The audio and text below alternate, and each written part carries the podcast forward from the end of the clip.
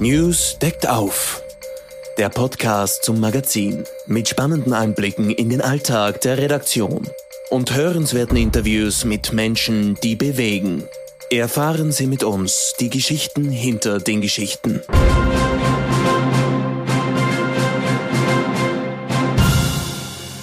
Hallo und herzlich willkommen zum Newscast, dem Podcast vom Nachrichtenmagazin News. Mein Name ist Katrin Gurneritz, ich bin die Chefredakteurin und freue mich, dass Sie dabei sind. Chaos-Tage in der SPÖ. Eine verlorene Wählerstimme wurde gesucht, ein neues Wahlergebnis gefunden. Gerade einmal 48 Stunden war Hans-Peter Doskozil SPÖ-Parteivorsitzender, da musste er für Andreas Babler den Chefsessel räumen. Angezählt lautet der Titel unserer Geschichte rund um die Vorsitzwahl in der SPÖ, die die einst staatstragende Partei zum Gespött des Landes und darüber hinaus gemacht hat. Wie geht es jetzt weiter? Meine Kollegin Anna Gasteigau hat gemeinsam mit Renate Kromp die letzten Tage aufgearbeitet. Und mit Anna möchte ich das Thema noch ein bisschen vertiefen und nach vorn blicken. Anna, du hast Andreas Babler im Wahlkampf vor der Mitgliederbefragung begleitet. Dazu kommen wir gleich. Zunächst die Frage aller Fragen. Wo warst du am Montag, als um 15.45 Uhr ähm, die Nachricht äh, über das vertauschte Wahlergebnis publik wurde. Äh, Im Büro natürlich, so wie sich das gehört, mhm. wenn man Schlussproduktion hat, so wie wir an dem Tag. Ähm, wir hatten schon ein paar Minuten ähm, vorher Hinweise darauf, dass sich da was tut, weil ähm, Doskozil uns sehr überraschend ein Interview abgesagt hat. Ähm, mit dem Hinweis, wir würden das sicher verstehen. Wir haben es zuerst nicht verstanden und als dann aber ähm, äh, die Nachricht kam, dass es eine PK der Wahlkommission geben wird, war schon klar, dass sich da was tut und dass das wahrscheinlich was Größeres wird. Mhm. Was war dein erster Gedanke als auch innenpolitische Beobachterin? Ja, tatsächlich habe ich, glaube ich, gelacht erstmal, wie sehr viele, weil dieser ganze Prozess schon äh, so reich an ähm, Fehlern war, an Peinlichkeiten war, dass das jetzt so ein, ein krönender Abschluss äh, war gewissermaßen. Eine ganz äh, absurde und unwirkliche Situation, etwas, das es so in Österreichs Politik noch nie gegeben hat ein Abschluss, den wir so nicht gebraucht hätten. Nein, aber der halt natürlich wie die Faust aufs Auge gepasst hat. Ja, also wir haben von Giraffen gesprochen. Wir hatten ja wirklich groteske Ereignisse im Zusammenhang mit diesem Prozess. Und dann kommt dieses falsch ausgezählte Wahlergebnis und jeder denkt sich, das gibt's nicht. Es hat ja auch international erstaunlich ähm, Wellen geschlagen in der Berichterstattung. Schadet sowas einem Land oder wird es dann auch international als, als Randnotiz dann doch nur wahrgenommen? Ja, ich weiß es nicht. Ich glaube, ich vermute schon, dass wir in, in äh, Kennerkreisen einen gewissen Ruf haben als Österreich, weil ich glaube, es kommen öfter skurrile Nachrichten aus Österreich. Jetzt sind wir nicht so wichtig. Ich meine, wenn sowas in Deutschland oder Frankreich passiert, ähm, ist es wahrscheinlich was anderes. So, glaube ich, lacht Berlin man hat auch eine Wahl versemmelt. Äh, lacht man drüber und vergisst es auch wieder. Aber natürlich haben wir als Österreicher eine gewisse Geschichte mit peinlichen Episoden. Ich habe versprochen, dass wir auch ein, ein bisschen nach vorn schauen und, und, und uns jetzt halt nicht mit Hans-Peter Doskozil, hier, sondern mit Andreas Babler ein bisschen näher ähm, auseinandersetzen. Du hast Babler bei deinen Recherchen im Vorfeld der Mitgliederbefragung ähm, begleitet. Wie hast du ihn als Person wahrgenommen? Das erste Mal habe ich Babler in Preiskirchen besucht vor, im Sommer vor zwei Jahren. Ähm, da haben wir uns damals schon für eine Newsgeschichte mit ähm, Herausforderern oder mit Kritikern der, der SPÖ, also internen Kritikern auseinandergesetzt. Und äh, mein Part war sozusagen nach Dreiskirchen zu fahren und Babler zu besuchen. Es war der heißeste Tag des Jahres, war im Juli 21 und ähm, Babler hat sich also gezeigt, sehr volksnah, sehr bodenständig. Er hat uns mit dem Fahrrad vom Bahnhof abgeholt. Wir sind dann äh, durch Dreiskirchen geradelt, haben einen Spritzer getrunken beim Heurigen und sind dann am Schluss im Freibad gelandet, wo er bei einem Eiscafé wirklich mitten im Freibadcafé das Interview gegeben hat. Also man sieht daran zwei Sachen. Erstens in der Badehose? Äh, nein. Ach so. Aber wenn man sich seinen Facebook-Account anschaut, sieht man, dass er auch nicht schüchtern ist, äh, was das betrifft. Da gibt es auch äh, Urlaubsfotos und so. Aber man sieht daran zwei Dinge. Erstens, ähm, Babler ist äh, tatsächlich sehr volksnah ähm, und wenig abgehoben. Ein anderer hätte sich in eine Lounge gesetzt, ins Hinterzimmer oder sonst irgendwas. Babler sitzt mittendrin, rundherum die Leute im Bikini und in der Badehosen äh, und erzählt. Und das Zweite ist, man sieht auch, dass er natürlich schon einen äh, Zug zur Inszenierung hat. Also er weiß natürlich auch, wie das kommt. Es war natürlich ein Fotograf dabei und er weiß natürlich auch, was die, die Bilder sind, äh, die seine Politik gut äh, darstellen und die halt auch gut ankommen. Das wäre jetzt äh, direkt eine Frage gewesen. Wie sehr ist das dann inszeniert oder wie sehr ist, ist das echt? Äh, weil ähm, ich kann ja so sein, wie ich bin. Und er war ja oft nur in der Wahrnehmung, weil er halt Bürgermeister von Dreiskirchen und weil dort das größte Flüchtlingslager des Landes ist und weil er das offensichtlich sehr gut gemanagt hat. In, in, so war er in der Wahrnehmung. Ähm, jetzt sagt man, er ist, er ist sehr nah, aber ist es dann doch auch wieder ein Stück weit Inszenierung oder ist er so? Es ist wahrscheinlich schon auch Inszenierung, aber ich glaube, wenn jemand diese Inszenierung sehr glaubwürdig ähm, ähm, befüllt, dann ist das auch in Ordnung. Mhm. Und ich finde, ich glaube, Babler ist da absolut glaubwürdig. Also ich finde, man merkt ja oft, wenn Politiker eigentlich Berührungsängste haben und nicht so gern mit ihren Wählerinnen und Wählern in den Nahkampf treten wollen. Das ist immer wahnsinnig peinlich. Man, wir alle kennen das, die laufen da herum und schütteln Hände und grinsen und so weiter. Und wissen nicht so recht, was sie sagen sollen. Ja, und man merkt einfach, sie sind ihnen unangenehm. Sie, das ist nicht ihre Rolle. Sie möchten mit den Mächtigen im Hinterzimmer Politik machen, aber sie wollen nicht am Biertisch sitzen. Und da ist Babler sicher anders. Ähm, ich habe ihn auch begleitet zweimal bei, äh, seinen, bei seiner Tour, die er gemacht hat im Vorfeld der Mitgliederbefragung.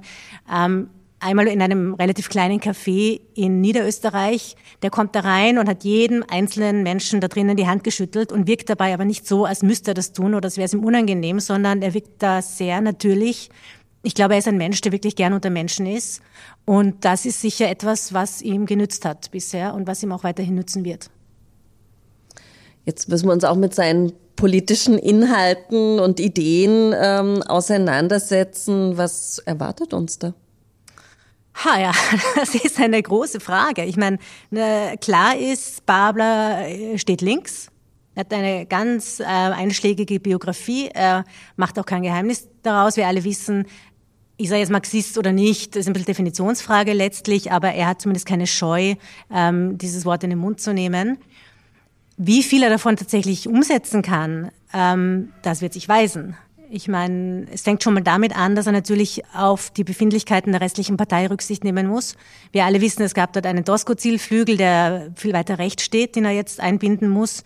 Ähm, es gab aber auch ein weiteres Drittel, die sich bei der Mitgliederbefragung für Randy Wagner ausgesprochen haben. Auch die sehen sich wahrscheinlich nicht als Marxisten. Also kann er diesen linken Kurs jetzt wirklich fahren oder muss er erst wieder Kompromisse machen? Wir werden es sehen. Jetzt ist er Bürgermeister einer kleinen Gemeinde, der es jetzt richten soll. Ähm, reicht das an Erfahrung für die doch viel größere politische Bühne, die jetzt auf ihn wartet? Also, wenn er schlau ist, aber das gilt, glaube ich, für jeden Politiker, holt er sich Berater und Menschen, die ihn da äh, begleiten können. Äh, was sicher für ihn spricht, ist, dass er seit Ewigkeiten in dieser Partei ist. Ich glaube, seitdem er 15 ist. Also er kennt die insofern schon wirklich von Grund auf, aber halt immer aus der Außenseiterperspektive und nicht aus den Zentren der Macht. Ähm, das ist auch seine Stärke, das ist das, worauf er jetzt immer hinweist. Ob man da ausrutschen kann, ähm, wird man sehen. Wie gesagt, wenn er, wenn er gescheit ist, äh, hat er die richtigen Menschen rund um sich herum, die ihn beraten können wird zu viel von ihm erwartet. Ich meine, die Trümmerberge, die da jetzt aufgehäuft worden sind, sind riesig, sind hoch und die Hoffnungen, die an seine Person gerichtet werden, sind zuweilen überschießend. Ähm, kann er das einlösen? Ja, ich glaube, auch da ähm, wird man sehen, äh, ich teile deine Analyse, dass die Erwartungen zumindest bei seinen Fans enorm hoch sind. Die haben auch gezeigt, finde ich, im öffentlichen Diskurs der letzten Wochen und Monate, dass sie wenig Kritik vertragen an ihrem Kandidaten und dass sie ihn ähm, wirklich ähm, für die einzige Lösung halten. Aber wie gesagt, ähm, er ist ja nicht nur Chef eines Drittels der SPÖ, er ist Chef der gesamten SPÖ. Mhm. Ähm, da wird er einen Weg finden müssen, seine Fans bei der Stange zu halten und zugleich realistische Politik zu machen. Und jetzt sind wir noch gar nicht mal bei eventuellen Koalitionsverhandlungen, wo er auf politische Gegner oder sagen wir Mitbewerber zugehen muss, sondern er muss erst einmal auch schauen, dass er innerhalb seiner Partei einen Kurs findet, der für seine Fans und auch für die anderen gleichermaßen funktioniert. Wenn er das nicht schafft, dann wird es mit der Einigung wahrscheinlich schwierig. Kann Babler Krisenmanager? Ähm, er wird müssen. Also ich meine, er kommt natürlich aus einer Stadt, in der er enorme Wahlergebnisse hatte, aber eine Stadt, die auch vorher schon ähm, eine SPÖ-Stadt war. Also äh, er hat die Erfahrung wohl nicht, wie man eine äh, kleine Partei wieder aufbaut. Andererseits hat er großen Kampfgeist gezeigt jetzt in dieser Mitgliederbefragung. Ähm, wenn wir daraus was ableiten, dann würde ich sagen, zumindest weiß er, was er will. Ähm, er glaubt wirklich fest, glaube ich, an seine Ideen und auch an die Mission, die Sozialdemokratie wieder äh, aufzubauen. Ähm, er wird alles geben. Das zumindest, glaube ich, kann man sagen. Kann er Staatsmann? Hm. Ja, ich weiß nicht. Ich bin mir nicht sicher, aber ich meine, definiere Staatsmann, ja. Auch das ist eine Rolle, die man unterschiedlich anlegen kann. Ähm, jetzt rein vom. Naja, zumindest wenn ich es dann weiter denke und ganz groß denke, ihn auf europäischer Bühne so das Hemdsärmelige, weiß ich nicht, ob das funktioniert und ob das auf Österreich dann einzahlt. Aber pff, das ist natürlich Geschmackssache. Ja, wahrscheinlich. Und auch da, ich meine, man kann einen Anzug so oder so tragen. Ich meine, dass er jetzt ein Bürokrat wird im, im, im wörtlichen und im übertragenen Sinne schließe ich aus. Aber äh, vielleicht schafft das ähm, diese Rolle glaubwürdig zu befüllen, ist nicht ausgeschlossen. Aber weil du das Stichwort EU genannt hast, ich glaube, da gibt es noch ganz andere Probleme. Ähm, ja, er hat sich mit kritischen Äußerungen in einem etwas älteren Video bezüglich Europäischer Union äh, geäußert. Ja. Was ihm jetzt dann durchaus ein Stück weit nachhängt und wahrscheinlich auch immer wieder zum Vorwurf gereicht wird. Ja. Also etwas älter muss man, finde ich, relativieren. Das Video ist von 2020. Babler ist 50. Also ich meine, es war drei Jahre her, er war damals mhm. 47. Ich glaube schon, dass er das so gemeint hat, was er da gesagt hat. Und ich finde auch, dass er, es wird jetzt sehr äh, bemüht darauf hinzuweisen, er habe doch zurückgerudert und so weiter. Ich finde ähm, nicht wahnsinnig überzeugend. Also so ein großes Bekenntnis zur EU habe ich jetzt nicht erinnerlich. Ähm, ob ihm das schadet, ist, finde ich, wiederum eine andere Frage. Also natürlich ähm, bei gewissen Menschen ja, aber wir wissen alle, es gibt eine große EU-Skepsis. Mhm. Davon äh, profitiert auch die FPÖ sehr. Insofern ist es vielleicht auch kein Schaden, wenn Babler EU-kritisch ist. Da bin ich ganz bei dir. Also es zeigt schon eine gewisse Grundhaltung. Und ich glaube auch nicht, dass man die mit drei Sätzen mehr vom Tisch wischen kann. Aber ich glaube auch, dass das durchaus auch auf fruchtbaren Boden ähm, fallen kann, gerade in Österreich und gerade bei einer EU-Skepsis, die im europäischen Vergleich, glaube ich, schon recht hoch ist. Ja. Ähm, mit Babler ähm, hat jetzt auch der Linkspopulismus in Österreich Einzug ähm, gehalten. Wie, wie schätzt du seine Chance bei einer Nationalratswahl ein, die jetzt dann demnächst, wenn sie regulär kommt, in einem Jahr kommt im Herbst, ähm, wenn sie vorgezogen kommt und er als Kanzlerkandidat oder als SPÖ-Kandidat dann ins Rennen geht, ähm, wie, wie kommen solche Ideen in der breiten Schicht an? Ja, das ist natürlich ganz schwierig zu beurteilen. Ähm, ich glaube, also ich meine, die, seine Fans gehen ja davon aus, dass Babler durch seine unbestrittene Leidenschaft und Begeisterungsfähigkeit in der Lage ist, Menschen zur SPÖ zurückzuholen, die zur FPÖ abgewandert sind. Also das ist sozusagen die These, die man aber auch nicht überprüfen kann. Ja, ähm, das ist der Anspruch und ähm, ich meine, man hat schon gesehen äh, im Vorfeld der Mitgliederbefragung, dass Babler Menschen ähm, überzeugen kann. Er hat damals wirklich eine Ochsentour gemacht und hat bis zu vier Termine am Tag absolviert, um SPÖ-Mitglieder im ganzen Land von sich und seinen Ideen äh, zu überzeugen. Er hat angekündigt, dass er das jetzt auch im Sommer ja, genau. in ganz genau. Österreich machen will. Da sehe ich schon eine Chance. Ich meine, man kann über Babler viel sagen, aber er ist schon ein Gegenpol zu dem, was wir und was viele Menschen an Politik nicht mögen. Er ist sehr nahbar, er glaubt wirklich an das, was er sagt. Er hat keine Berührungsängste und er fahrt von einem Dorf ins nächste, wenn es sein muss, und spricht bei jedem Zeltfeld äh, fest und redet mit jedem, der mit ihm reden will. Ja, ich glaube, das ist etwas, was schon ankommen kann. Äh, gerade bei Menschen, die so eine Entfremdung fühlen, die ähm, äh, Scheu vor Eliten haben und die das Gefühl haben, dass sie abgehängt sind und nicht mehr mitkommen. Also ja, ich glaube, Babler hat das Potenzial, diese Menschen zu erreichen. Aber ob das reicht, ähm, ist, glaube ich, eine ganz andere Frage. Aber eine Mehrheit links der Mitte geht sich Stand jetzt rechnerisch nicht aus. Geht sich Stand jetzt gar nicht aus und, und ähm, ich meine, jetzt muss man schauen, wo die SPÖ in Umfragen ist nach diesem Debakel der letzten Tage. Er rechnet ja eher nochmal mit er rechnet weniger. noch weniger, ja, also realistischerweise. Ja, es hängt wohl davon ab, was dann passiert. Ich meine, natürlich, Babler wird den äh, grünen Stimmen wegnehmen. Ähm, Babler ist bis zu einem gewissen Grad überkreuzt mit NEOS, weil die einfach sehr unterschiedliche Positionen haben, Stichwort EU, ähm, aber auch wirtschaftspolitische Fragen. Also es steht und fällt mit der Frage, wie viele Menschen Babler begeistern und zur Sozialdemokratie zurückholen kann. Und das wissen wir noch nicht. Ähm, du hast es vorhin schon erwähnt, Marxist, ja, nein, vielleicht seine, Öst, äh, seine Äußerungen haben diesbezüglich für Irritationen gesorgt, zu Recht? Ja, ich, es ist halt eine Definitionsfrage. Ich finde immer, ich finde, ich finde es schon legitim ähm, zu sagen, man liest Marx und setzt sich damit auseinander. Das sind mhm. sehr kluge Analysen. Und natürlich, es gibt ein Problem mit dem Kapitalismus, ja. Das finde ich nicht per se problematisch. Ähm, ich ich, ich, ich finde Babler da ein bisschen zu folkloristisch zum Teil, ja. Und ich habe das Gefühl, es ist so eine Nostalgiesache auch. Er hängt ein bisschen alten Zeiten nach ähm, und versucht so ein altes Bild der Sozialdemokratie heraufzubeschwören. Vielleicht nur ganz kurz, weil mir das ähm, kürzlich eingefallen ist. Ich habe auch mich mit dem Kai Michael Dankel beschäftigt. Das war der sehr erfolgreiche KPÖ-Spitzenkandidat in Salzburg. Mhm.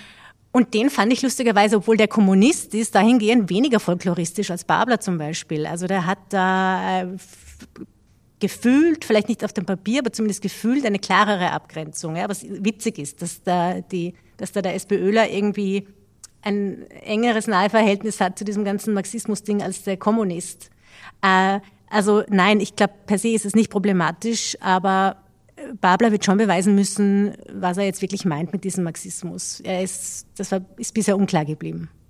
Aber wenn gleich man sich das Parteiprogramm der KPÖ anschaut, da wird er dann auch ganz schummrig. Hängt aber auch damit zusammen, dass die ja eigentlich kein echtes aktuelles Programm haben, sondern mhm. in einem komplexen, äh, erstens äh, Parteiverschmelzungsprozess begriffen sind und sich dann erst irgendwann nach der nächsten Wahl mit der Programmfrage auseinandersetzen wollen. Aber ja, natürlich hast du recht, das ist äh, verrückt ich meine, ich bin ja in einem Staat aufgewachsen, wo man mit solchen Gedankengängen ähm, versucht hat, einen Staat zu machen und was dann zum Glück 89 gut gescheitert ist.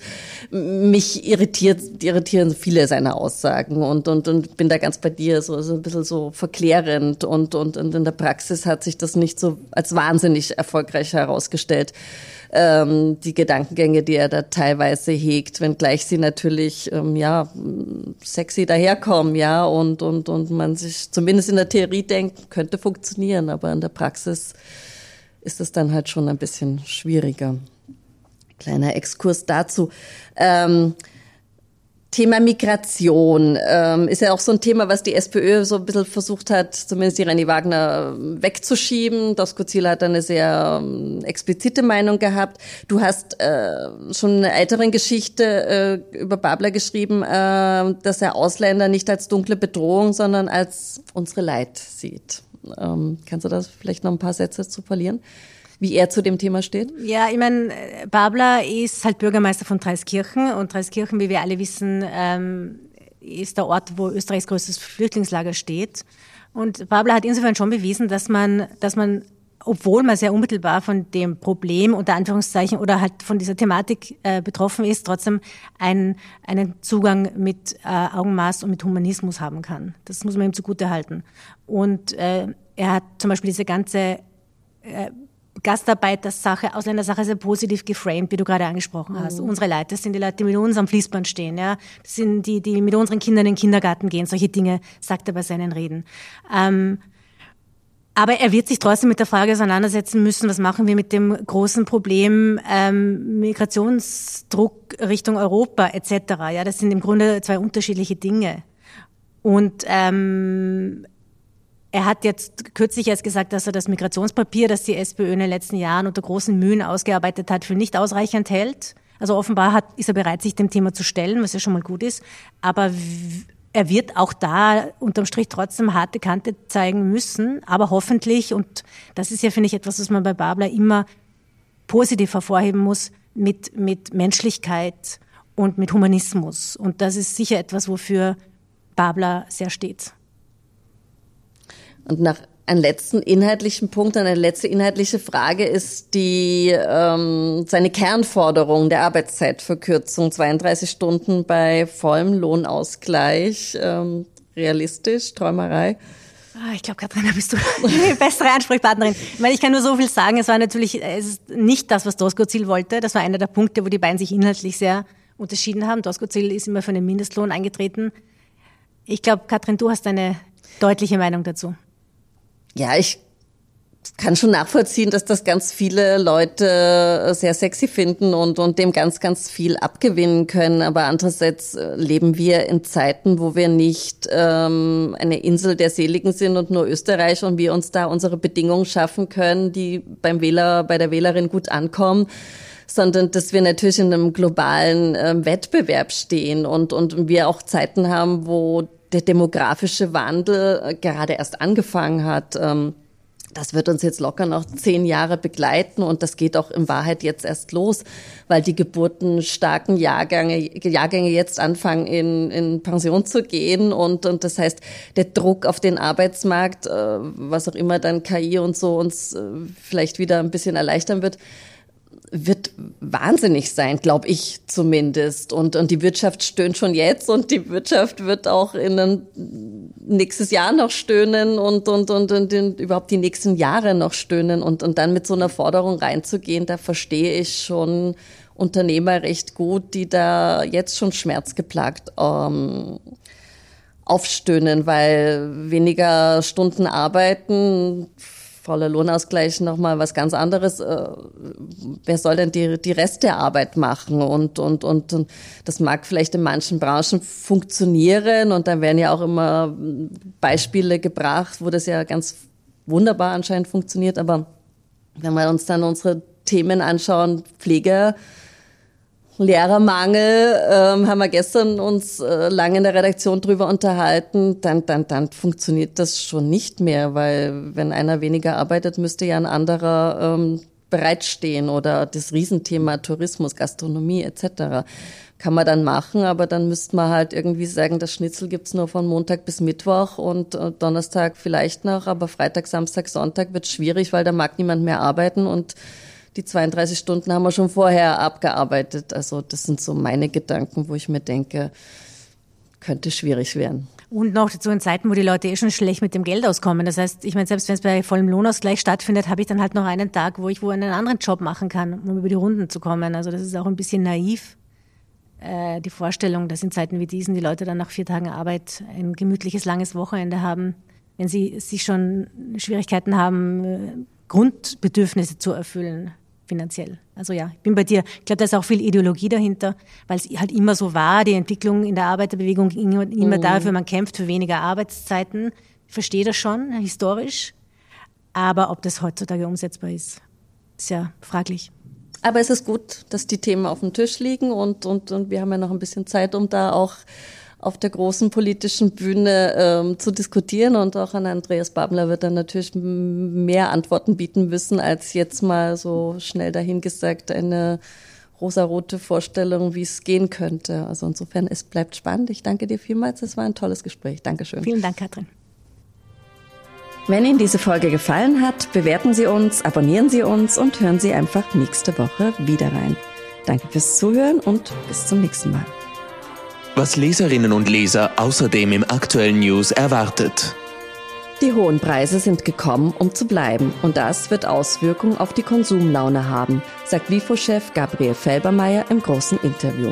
Ein ausführliches Gespräch über Markteingriffe, Verteilungskämpfe, Erbschaftssteuer und ein Solidarbeitrag für Reiche.